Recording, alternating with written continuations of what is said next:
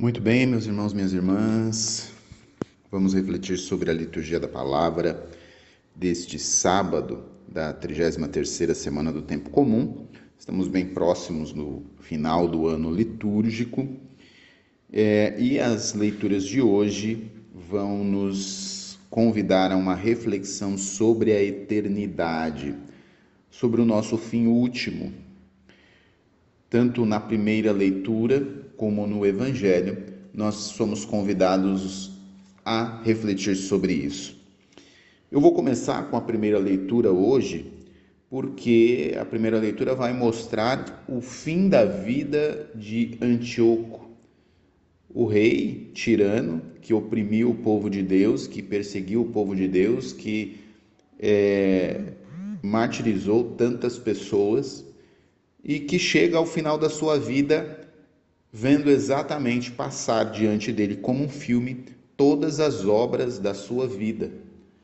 E o autor sagrado, ao descrever o fim da sua vida, coloca em seus lábios um reconhecimento deste mal que ele realizou e até um arrependimento, a gente pode dizer assim, mas ao mesmo tempo o autor sagrado quer nos convidar a ver como aqueles que vivem uma vida semeando o mal, semeando a destruição, semeando a morte, chegam ao fim de suas vidas com um profundo vazio e desesperança.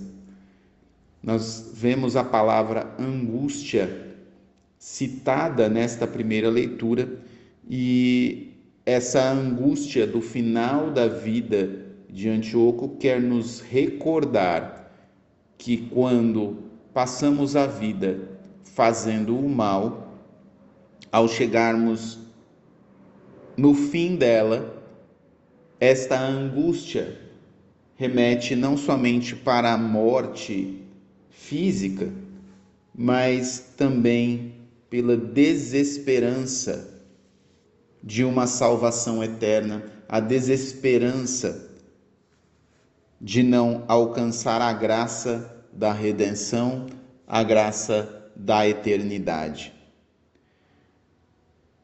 Eternidade é essa que nós somos convidados a viver desde já nas nossas atitudes, semeando o bem, semeando a caridade, semeando a fraternidade, sendo solidários uns com os outros. A prática do bem na nossa vida, ela não é simplesmente para esta vida, mas são sementes que nós colheremos ao final de nossa passagem terrena, de nossa peregrinação terrestre, para chegarmos à eternidade do céu. E este é um dos temas em que o Evangelho de hoje nos faz refletir. Ao ser questionado pelos doutores da lei, né, pelos saduceus, Jesus recebe o questionamento. Logicamente que por trás desse questionamento também tem é, uma tentativa ali de, de constranger Jesus, mas os saduceus, na verdade, geram um questionamento daquela mulher. Né? Eles simulam uma situação e falam da mulher que se casou com sete irmãos e perguntam para Jesus como acontecerá na ressurreição, com quem esta mulher será casada. O que Jesus responde aí para estes homens, na verdade, é uma resposta para nos indicar que nós não devemos transferir para a eternidade aqueles pensamentos limitadores da nossa humanidade, da nossa peregrinação terrestre. Porque, na verdade, seremos mergulhados e transformados por Deus em nossa ressurreição, quando estivermos na glória celeste. Isso quer dizer que não estaremos mais limitados no amor como estamos ainda nessa peregrinação terrestre. Assim como nós caminhamos para crescer no amor aqui, quando chegarmos à eternidade, estaremos na plenitude do amor. Portanto, aquele amor que hoje muitas vezes ainda, como seres humanos, nos limitamos a determinadas pessoas, quando eu falo determinadas pessoas, nos limitamos muitas vezes à nossa família, aquele amor intenso, né? À nossa família, aos nossos filhos. É lógico que continuaremos amando profundamente a nossa família no céu, mas esse amor não estará mais limitado. Nós seremos uma única família de Deus. Já o somos aqui na terra como igreja.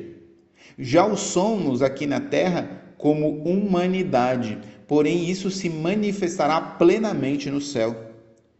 Então não podemos imaginar de que teremos no céu uma separação de quem amamos mais ou de quem amamos menos. Amaremos a todos de forma plena, porque estaremos mergulhados no amor.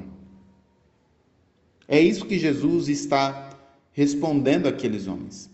Quando Jesus fala que seremos como anjos é porque não estaremos mais limitados à nossa condição humana, que muitas vezes impõe limitações neste amor. Mas amaremos plenamente a todas as pessoas e amaremos em espírito e em verdade. Aquilo que hoje muitas vezes não conseguimos compreender por nossa limitação humana, entenderemos plenamente quando estivermos no céu. Por isso, São Paulo diz que nós ainda não compreendemos e não podemos compreender toda a profundidade deste mistério que é a ressurreição, mas que quando estivermos na glória celeste viveremos essa plenitude. Mas esta passagem também quer nos recordar qual é a nossa motivação de vida o que estamos fazendo nesta vida e principalmente como devemos encarar a morte. Porque uma coisa é certa: todos nós passamos pela morte. Todos nós passaremos. A não ser que Jesus volte antes. Louvado seja Deus se isso acontecer, mas se Jesus não voltar logo, é certeza, nós passaremos pela morte. Todos nós. E a morte não é a palavra final para o cristão, porque o cristão crê na ressurreição. A palavra final para o cristão nunca é a morte. Por isso, nos funerais cristãos, nós celebramos a esperança. Nós celebramos a esperança da ressurreição, nós celebramos a esperança da vida eterna. A morte não pode ser a palavra final para nenhum de nós, porque nós cremos que morremos nesta vida, mas estamos vivos na eternidade. Nós podemos ser separados por um pouco de tempo, mas nos reencontraremos na eternidade, no amor de Deus, no coração de Deus, nos reencontraremos, estaremos lá e, como família de Deus, poderemos nos reunir e novamente nos alegrar juntos. Por isso, a igreja nos convida sempre a refletir que a morte não é o fechamento da vida, mas é a abertura para a vida eterna. Quando nós falamos do, e celebramos o Dia dos Santos, o dia dos santos canonizados na igreja, o dia do santo normalmente é o dia da sua morte, não o dia do seu nascimento nesta terra. É o dia da sua morte, porque o dia da morte de um santo é o dia do nascimento para a vida eterna. Por isso nós celebramos o dia do santo no dia da morte dele. Porque a morte não é a palavra final, a morte é exatamente o início da eternidade, da vida eterna. E é isso que somos convidados a crer. O dia da nossa morte precisa ser um dia de alegria para nós. Porque afinal de contas, o dia da minha morte é o dia de eu entrar na glória de Deus, é o dia onde cessará todos os sofrimentos. E tomara Deus que eu entre na glória direto, mas talvez eu vá para o purgatório, é até bem provável. Talvez você vá para a glória e tomara que vá para a glória de Deus direto. Mas talvez também você passe pelo purgatório, então teremos ainda, ainda que purgar alguma coisa, mas precisa ser motivo de alegria, por quê? Porque estamos indo para a glória de Deus.